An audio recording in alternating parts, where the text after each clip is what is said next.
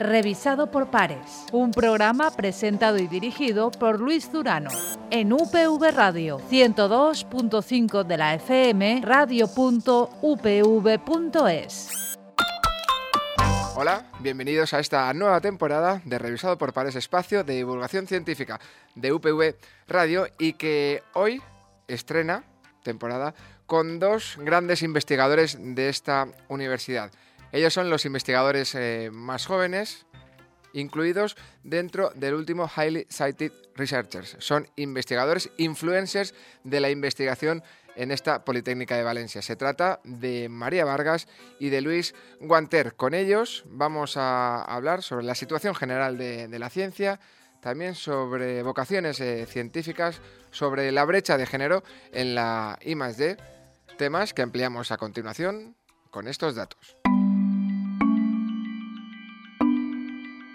Según el último informe de la Fundación CID, el gasto en I+D en relación al PIB registró por primera vez desde el año 2010 un aumento del 1,2%. Además, destaca la recuperación de la financiación de la I+D universitaria por parte de las empresas, si bien la relación entre ambos agentes sigue siendo todavía una asignatura, pendiente. El estudio advierte también de un descenso del liderazgo y la excelencia científica de España, a pesar de que la producción sigue creciendo. Por otro lado, hablamos del informe Científicas en cifras. Entre sus conclusiones, este estudio pone de manifiesto el estancamiento del número de mujeres que acceden a la carrera investigadora en España, que se mantiene en un 39% desde 2009. A la vista de estas cifras, las ciencias no son muy atrayentes para las chicas. Es necesario hacer llegar a las niñas modelos de mujeres científicas de todas las edades para eliminar estereotipos asociados a las chicas que estudian ciencias. Estás escuchando Revisado por Pares. Y hecha esta pequeña presentación, conocidos los primeros apuntes o los apuntes principales de estos próximos minutos, de esta charla que vamos a mantener con María Vargas y con eh, Luis eh, Guanter, entramos de, lleno a desarrollarlo y a conocer un poquito más a estos dos investigadores. María Vargas y Luis eh, Guanter son los dos investigadores más jóvenes de referencia en nuestra universidad. Hace unos meses nos hicimos eco de, de esa noticia sobre el HCR hay seis investigadores de la Universidad Politécnica, María Vargas y Luis Guanter, Amparo Chiral, Pedro Luis Rodríguez, Abelino Corma y Hermenegildo García. Ellos se encuentran entre los investigadores más eh, citados de su campo, más influyentes en, todo el mundo. Y con los dos más jóvenes queríamos abordar y estrenar temporada en el día de, hoy. María, muy buenas. Hola, buenos días. Y muchas gracias por, por eh, aceptar para esta invitación para hablar de, ciencia, de divulgación también del estado de, nuestra I+D, que vas a compartir con Luis Guanter. Luis, muy buenas y muchas gracias también. Nada, encantado. María es doctora ingeniera agrónoma, profesora titular de la Universidad Politécnica de Valencia e investigadora del Instituto de Ingeniería de Alimentos para el Desarrollo de esta universidad. Su actividad científica se centra en el desarrollo de películas y recubrimientos activos preparados a base de biopolímeros que sean capaces de aumentar la vida útil de los alimentos. Luis es catedrático de Física Aplicada en la Universidad Politécnica de Valencia y profesor de la Escuela de Telecos. Su actividad investigadora la lleva a cabo en el Centro de Tecnologías Físicas de esta universidad.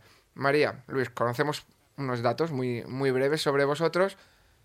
Vamos un poquito más allá. María, ¿por qué eres investigadora. Luis, ¿por qué eres investigador? ¿Qué es lo que os animó a dedicaros a, este apasionante y también duro eh, campo de la investigación? Bueno, pues eh, en mi caso yo es algo que inicié ya desde el último curso de mis estudios, donde me inicié con una beca de, introducción a la investigación y bueno, donde también realicé mi trabajo fin de carrera. Entonces, pues desde, yo siempre he tenido, sido muy curiosa y siempre he tenido muchas inquietudes, pues por conocer por qué pasan las cosas, cómo poder mejorarlas y bueno, pues desde que el último curso de carrera pude empezar y ya es algo que he continuado y la verdad es que pues es lo que me apasiona y no coincido ya mi vida sin la investigación. Es algo que lo tengo pues interiorizado y la verdad es que hasta hoy no me lo había planteado el por qué, pero yo creo que debe ser por eso. ¿Qué es lo que engancha de la investigación, Luis? Ah, hombre, es un mundo muy bonito en todos los sentidos, desde, por supuesto, el trabajo, el, sentir que vas aprendiendo cada vez de más de un problema, luego poder intercambiar esto con otros colegas en, que están cerca o más lejos y poder un poco sentir esta comunidad llegando a resolver un problema, eso es muy bonito. Pero además el día a día, normalmente la, la vida académica, hay casos y casos, pero también es algo muy bonito. Los campus suelen ser eh, sitios buenos para trabajar, la gente que te rodea suele ser gente bastante afín con la que te llevas muy bien rápidamente y bueno, en general es un mundo muy bonito, creo yo. ¿Os veíais como, como investigadores cuando estábamos en, en primaria, secundaria, en EGB, en, en bachillerato?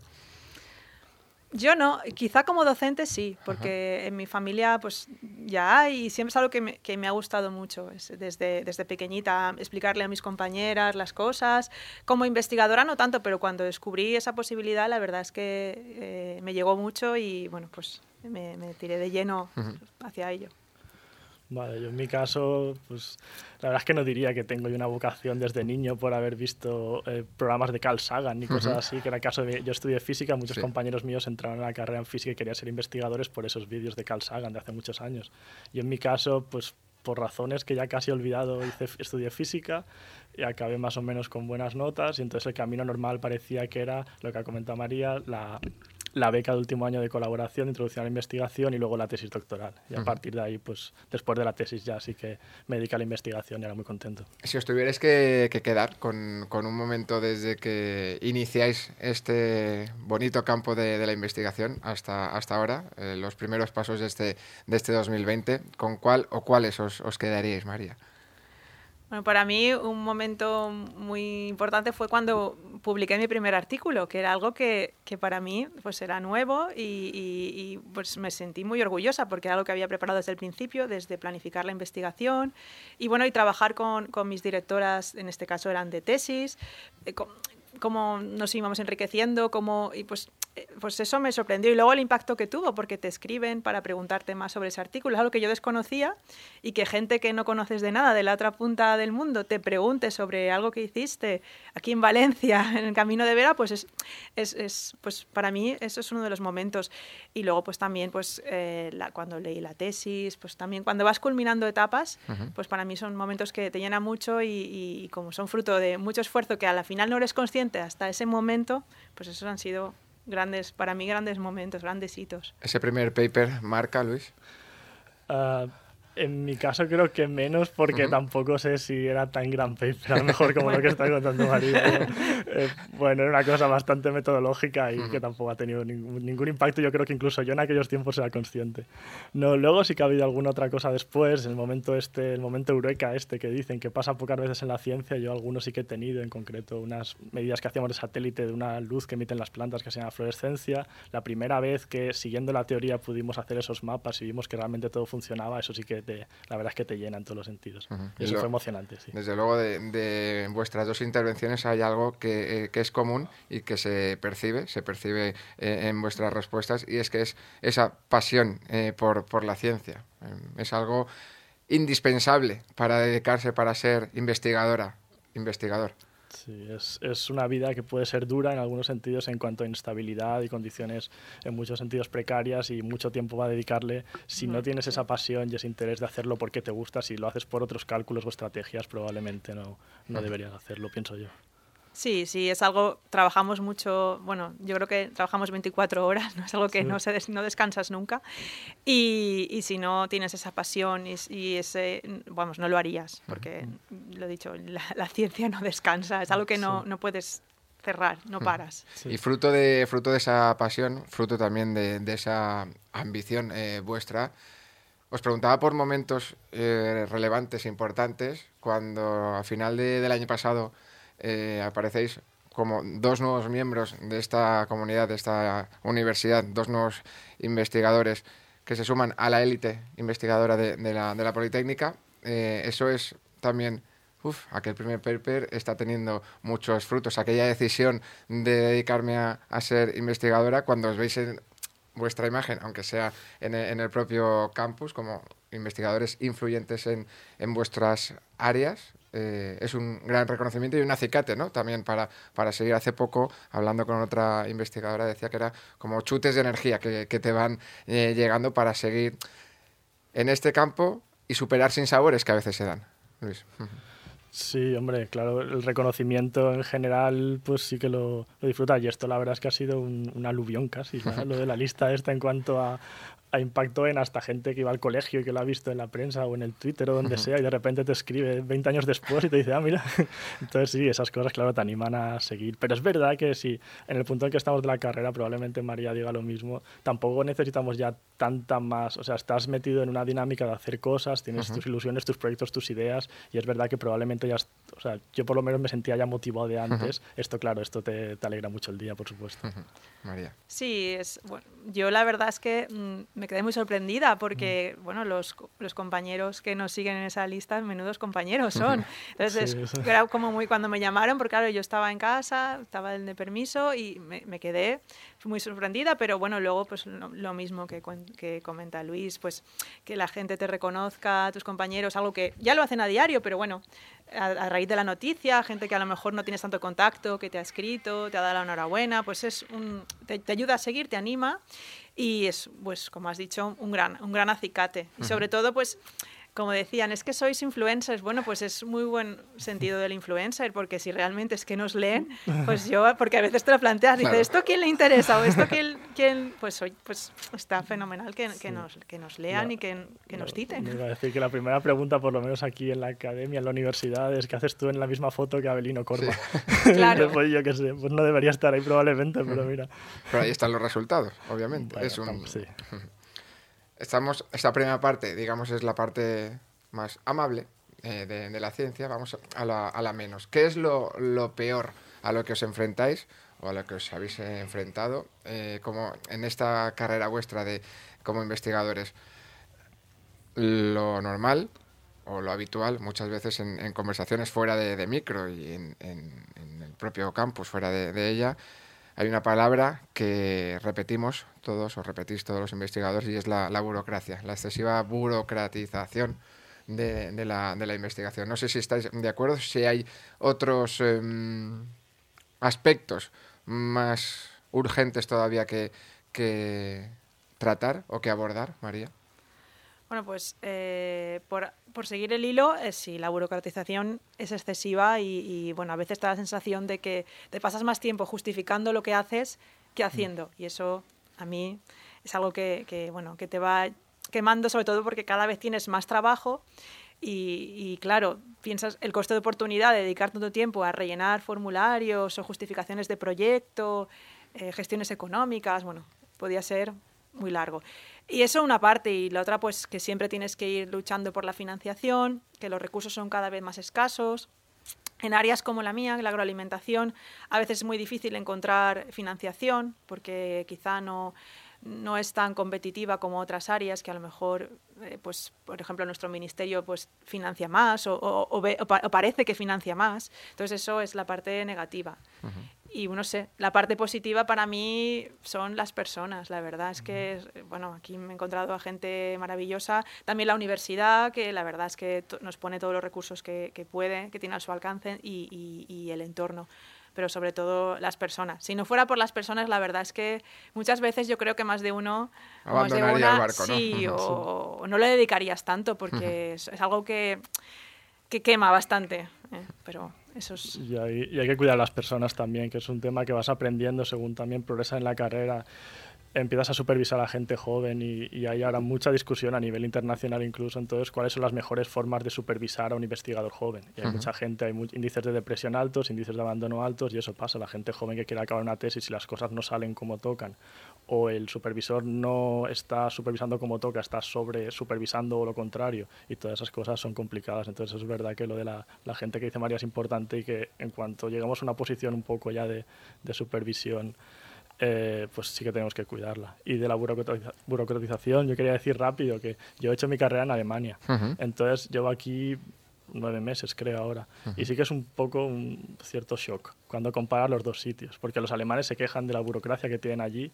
Y no tiene ni... No tiene, no tiene nada que ver. Allí les gusta mucho controlar según qué cosas, pero tienen total confianza en el investigador en otras. Yo la sensación que llevo aquí en estos nueve meses, y no quiero decir eso, tonterías porque son muy pronto, la sensación es una fiscalización constante de la burocratización es para que tú no hagas nada mal, para controlarte. Entonces, a lo mejor, pues un sistema que dejara más, confiara más en el investigador y a lo mejor tiene un 2-3% de gente que son ovejas negras y que hacen barradas con el dinero, lo que sea, pero a cambio de eso hay un 95-97% de investigadores que, que, no hacen las cosas bien, es están sepultados de papeles. Y eso en Alemania no pasaba. Ahí nunca tenías esa sensación de que tu propia administración te estaba fiscalizando a ti, que yo tengo un poco aquí.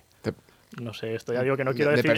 a ver, no es persecución, no, pero sí que la premisa es, se pone en duda hasta que lo demuestres es un poco así. Esa es la sensación. Esta espada de Damocles de la auditoría que va a venir y que eso nunca en Alemania hay tal cosa. O sea, una auditoría que fuera a venir y que la administración estuviera atemorizada por la auditoría y por eso se cubriera las espaldas a base de pedir papeles y papeles. Y ya digo que esto es mi experiencia de ocho meses aquí y que a lo mejor digo cosas que no son, pero comparando con Alemania es lo que me he encontrado yo, o es la sensación que tengo. Yo creo que el sentir es... Eh, si no exacto, prácticamente exacto, eh, más allá que sean nueve meses fuera, o, porque otros modelos existen, funcionan y serían aplicables aquí, no, un modelo de, esa fiscalización a, la que, a la que aludes.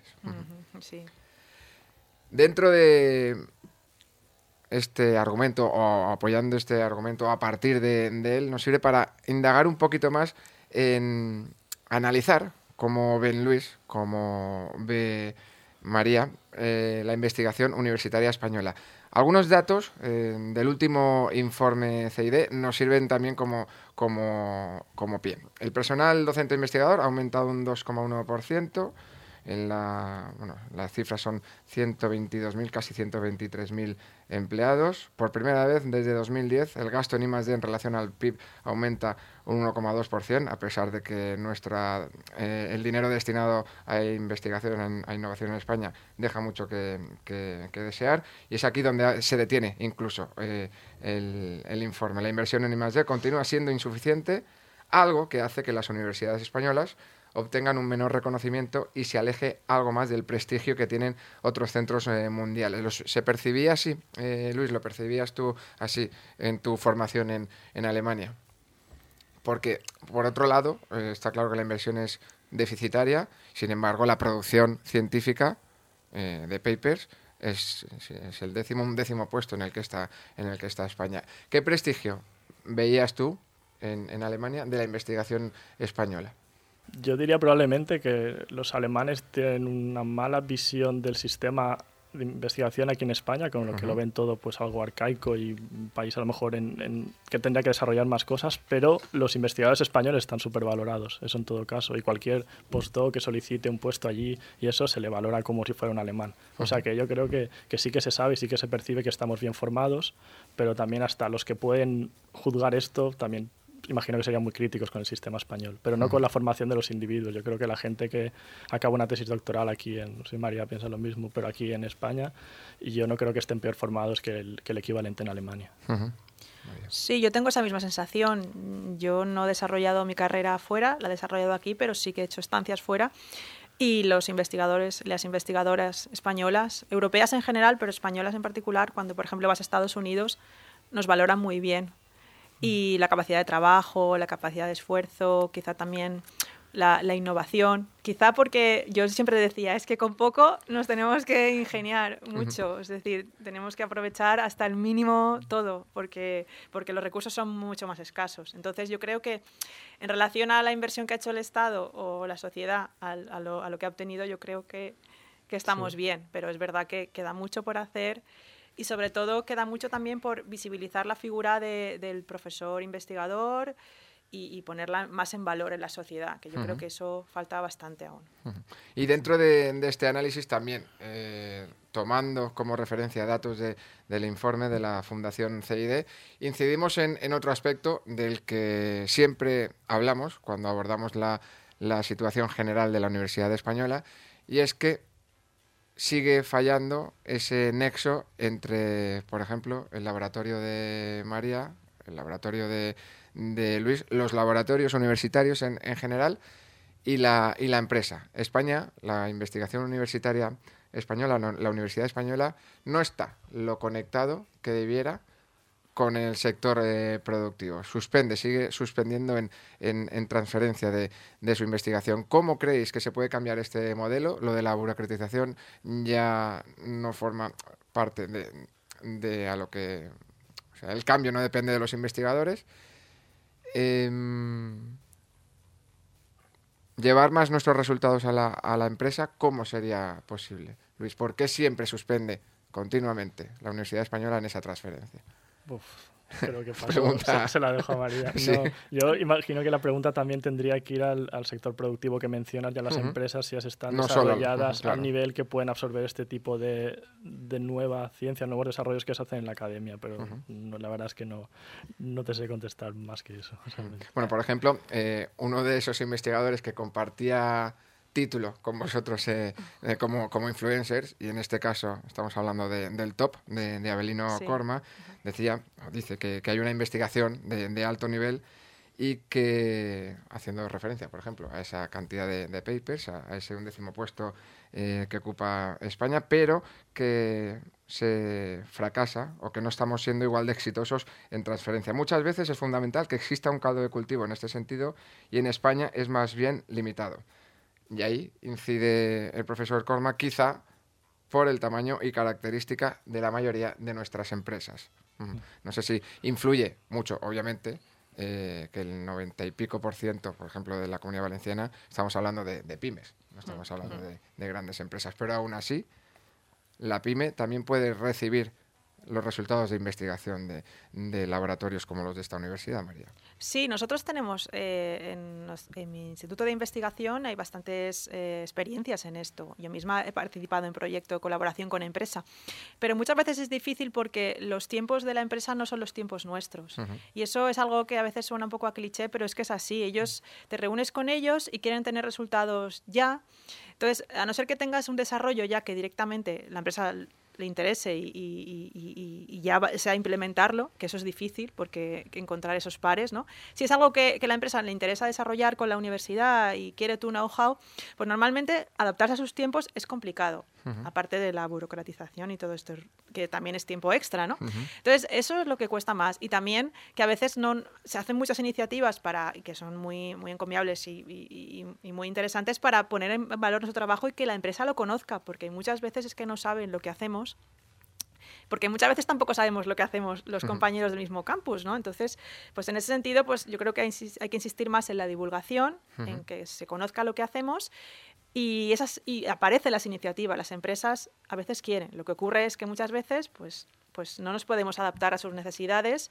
Sobre todo, para mí, muchas veces es en cuanto a tiempos, mm. los tiempos que ellos quieran, porque nosotros aquí tenemos otras dedicaciones. Tampoco tenemos dedicación a tiempo, tenemos que dedicar a, investigación, a investigación, a papeles. Claro, igual si tuviéramos más la figura de un técnico eh, que estuviera más enfocado a la transferencia, y en eso al final son lo mismo, recursos, pues podríamos hacer más transferencia. Sí, eso existía en el instituto que yo trabajé en Alemania los últimos cuatro años sí que había una oficina de transferencia.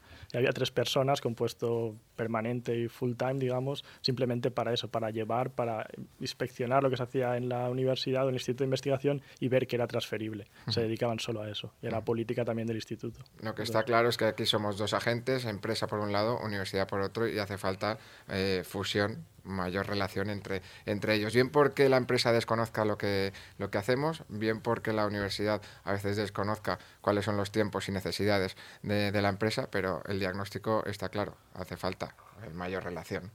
Sí, sí, sí. Y hablamos de brecha de género. Ahora, es otro de los eh, temas en este análisis eh, rápido, pero también eh, puntual en algunos, en algunos aspectos. Brecha de género en la, en la investigación española. En, el informe Científicas en, Cifras 2017 eh, se hace referencia a algunos datos. Se mantiene el techo de cristal en la carrera investigadora no subimos del 21% de mujeres en las cátedras de universidad o del 25% entre el, profesorado de, investigación. Todavía se encuentran brechas de género en el acceso a las ayudas a recursos humanos y proyectos de, de I que se financian en el marco del plan estatal, especialmente en el caso de las ayudas a proyectos. Este quizá sea todavía hemos hablado de burocratización, de transferencia. Si tuviéramos que trazar las líneas maestras de en qué debe cambiar la Universidad de la Investigación Española, la brecha de género estaría en el top one, eh, María. Eh, bueno, estaría no top one, pero es un, es, es un tema importante a solucionar. Eh, lo que no sé qué medidas, porque se hacen muchas medidas, yo creo que todas en positivo y bien encaminadas, pero, pero no acaba de, de, solucionarse el problema. Parece que no, porque seguimos hablando de esto, de la brecha de género. Entonces, bueno, ahora pues parece que, por ejemplo, para el tema de los sexenios iban a tener en cuenta eh, los periodos que has estado al cuidado pues, pues, de hijos o de ascendientes. Y eso está muy bien y eso se debe hacer, pero, pero aún hay que hacer más cosas. Eh, a nivel de proyectos, por ejemplo, cuando te evalúan el currículum, que tengan más en cuenta de manera explícita los periodos en los que tu producción puede ser que haya tenido que bajar por estos motivos, porque es que, es que baja, es que no puedes evitarlo. Porque al final eh, las mujeres en general somos las que más nos, que nos encargamos de los cuidados. No, yo iba, perdón, María, yo iba a decir que eso yo creo que es el, punto al final. Si es problema de la academia, que por supuesto parte de la responsabilidad eh, sí, eso es como lo, que veo, que la academia yo creo que incluso probablemente está por encima, en tratar estos problemas, por encima de muchas otras instituciones públicas y privadas. Entonces, por supuesto que es un problema gordo, pero yo creo que la, que la parte social es la que también hay que mirar mucho. Hasta qué punto lo que dice María, que no, no puede ser que, que, baje la capacidad investigadora de ella y no de él, en una pareja de investigadores, por ejemplo. Eso es donde, y a lo mejor ahí no es tanto la academia que también es una cosa también social. Sí, eso es lo que iba a decir, porque, porque tiene que implicarse toda la unidad familiar y al final eh, pues es una cosa muy personal, pero que se tiene que visibilizar eh, la labor de, bueno, del, del, hombre, ¿no? En este caso, en los cuidados, que también me consta que, que, se hace cada vez más, pero que cuesta. Pero todavía queda mucho, por, mejorar. Y bajando un poquito más en este tema de, de brecha de, de, género, lo enlazamos con, con vocaciones eh, científicas. María, son muchos los programas que, por ejemplo, en esta universidad, en, en general en la Universidad Española, se están fomentando y, llevando a cabo para atraer al, al, estudiantado a, las universidades, a las universidades eh, técnicas, a las carreras de, de, ciencia y sobre todo a, a, las chicas, a las chicas de, de secundaria, de, de bachillerato, que, que, vengan a campus como, como este. Sin embargo, las cifras siguen estando ahí y parece que no siguen sin interesar mucho o, eh, o siguen sin, aumentar, sino lo contrario, las matrículas en carreras eh, científicas, María. Sí, ah, bueno, es, es, preocupante, pero a mí me preocupa en general porque las vocaciones uh, científico-tecnológicas, como acabas de decir, han caído muchísimo, sean en hombres o en mujeres. efectivamente. Eh, al final es como todo, hay que difundir nuestra labor, que visibilicen lo que hacemos las mujeres ingenieras, las mujeres científicas, y yo creo que al final pues las niñas tendrán más referentes. Es lo único que se puede hacer. Es un problema social también, igual que... Sí, sí, sí. Eh, es que tiene que haber pues más programas en televisión, me consta que alguno hay, más programas como este, que pongan en, que visibilicen lo que hacen, bueno, mujeres y hombres en ciencia en general, pero en particular, pues bueno, el tema de las chicas, pues es interesante porque muchas veces quizá se ven como carreras difíciles, más complicadas, y la misma familia es la que dice, no, no, tú no estudies ingeniería, no sé, telecomunicación o física, tú estudia medicina o, enfermería, cosas más, pues de mujer o de chica, o... Entonces, pues eso, hay que, digamos, que, que las, las, chicas se, se, empoderen, ¿no? Es algo que se dice, es un tópico, pero es así, y que se vean capaces y que tengan referentes, que yo creo que es lo que falta también. Coincides plenamente con... Coincido con María que tanto la parte académica como la social creo que es muy importante. Y más allá del género, eh, coincides eh, también en, la, en, que haga falta eh, nuevos incentivos o nuevos, nuevos programas para esa atracción hacia las carreras científico-técnicos y no hablamos de, hombre o, mujer, eh, Luis. Eh, sí, sí, sí. Y eso también tiene que ver a lo mejor como en España se percibe la ciencia, que a lo mejor no se ve algo como como algo tan sagrado como se ve en otros países como en Alemania mismo. En Alemania los niños de pequeños, o sea, un, alguien con un doctorado en física, yo por mi caso, por lo que he vivido ahí, es como una figura que socialmente es como lo más de lo más. Y aquí no tienes esa sensación. Ahí la figura de un investigador o una investigadora, ahí es algo muy importante que se valora mucho. Aquí yo no veo que sea ese crédito y la gente no sigue la ciencia de la misma manera que en, que en otros países. Prácticamente en, en todas las eh, cuestiones que, que, hemos abordado subyace una, una idea fundamental. Posiblemente hará falta un cambio en el modelo universitario de investigación o de transferencia, pero más importante que todo eso es un cambio social. Eh... Claro, es que va todo, va todo acompañado. Empezábamos esta tertulia eh, hablando o dando unas pinceladas de, de, la investigación que llevan a cabo María y Luis. Vamos a cerrarla de nuevo cediéndole a, ellos la, la, palabra para que nos hablen de sus próximos retos, de los retos más, más inmediatos en este campo que nos ha reunido hoy, que es el de la investigación. Otros son en docencia o, en, cualquier, en cualquier otro ámbito. Pero en el campo de la investigación, María, ¿cuál sería tu próxima meta? Bueno, pues, eh, pues preparar un proyecto para que conseguir financiación del plan nacional. Eso es así. Ahora de Esta momento, la lucha diaria. Claro, vamos. la lucha diaria es acabo uno, empiezo otro. Ahora voy a empezar la justificación eh, de, del que acabo de finalizar, de, de, financiado por el gobierno de aquí, de, de Generalitat Valenciana. Y bueno, pues em, empezando en, en, la nueva idea para pedir. ¿Y, y tu consejo para aquellos que, o aquellas que, que están en secundaria en, bachillerato y que quieran seguir vuestros pasos, eh, dedicarse a, la investigación, ¿cuál sería? Pues que no tengan miedo a nada y, que, y que, por supuesto, que se preparen muchísimo, que estudien, que, no que, que sean curiosos, que, que, busquen las respuestas, que no se conformen con las respuestas que les dan, que, que cuestionen todo y que no tengan miedo. Que, bueno, que una buena, con una buena formación, una buena preparación, todo es posible. Ahora bien, que nadie se crea que esto es fruto de, de, de, de vamos, de, una genialidad. No, bueno, hay que tener trabajo. buenas ideas, pero hay que trabajar mucho. Y esto es fruto de muchas horas de trabajo. Y papeles y, también. Exacto, sí. exacto. Y Luis, reto y, y consejo. Uh, bueno, reto en mi caso creo que es obvio. Llevamos como dos semanas ahora o tres que hemos empezado con un nuevo grupo de investigación aquí en uh -huh. la universidad. Somos cuatro o cinco personas según cómo se cuente. Y ahora mismo yo como, como jefe o como coordinador del grupo, pues intentar que eso pues tenga un poco de sentido. En uh -huh. cuanto a tanto la relación académica como personal, temas de trabajo, pues que todo echa a andar, echa a andar bien y consejo, o yo qué sé, ¿quién soy yo para dar consejos? No, hombre, pues sí, lo que ha dicho María, que mucho trabajo, que esto hay que saber que es una cosa, lo que decía María también antes, de 24 horas, 7 días, porque al final siempre lo tienes en la cabeza, a veces uh -huh. desearías poder irte a casa y olvidarte, pero a la vez una cosa muy bonita y motivar a cualquiera que tenga un mínimo de vocación, de, de hacer estudios científico-técnicos y luego seguir una carrera investigadora, de que lo haga porque trabajando puede tener un, bueno, una vida muy bonita. Pues eh, Luis, Luis Guanter, María, María Vargas, ha sido un placer compartir y retomar este revisado por pares con, con vosotros, con estos dos influencers, influencers de la investigación en la Universidad Politécnica de, de Valencia. Seguiremos hablando de, de, ciencia en cualquier otro programa de, de esta casa o también por, por, el campus. De nuevo, gracias por, por responder a la llamada de UPV Radio. Bueno. Muchas gracias a ti. Gracias. Pues hasta aquí este primer programa de esta nueva temporada de Revisado por, por Pares, que también, como en la anterior, os ha llegado con la colaboración de la Fundación Española para la Ciencia y la Tecnología del Ministerio de Ciencia e Innovación. Hasta la próxima entrega. Muchas gracias.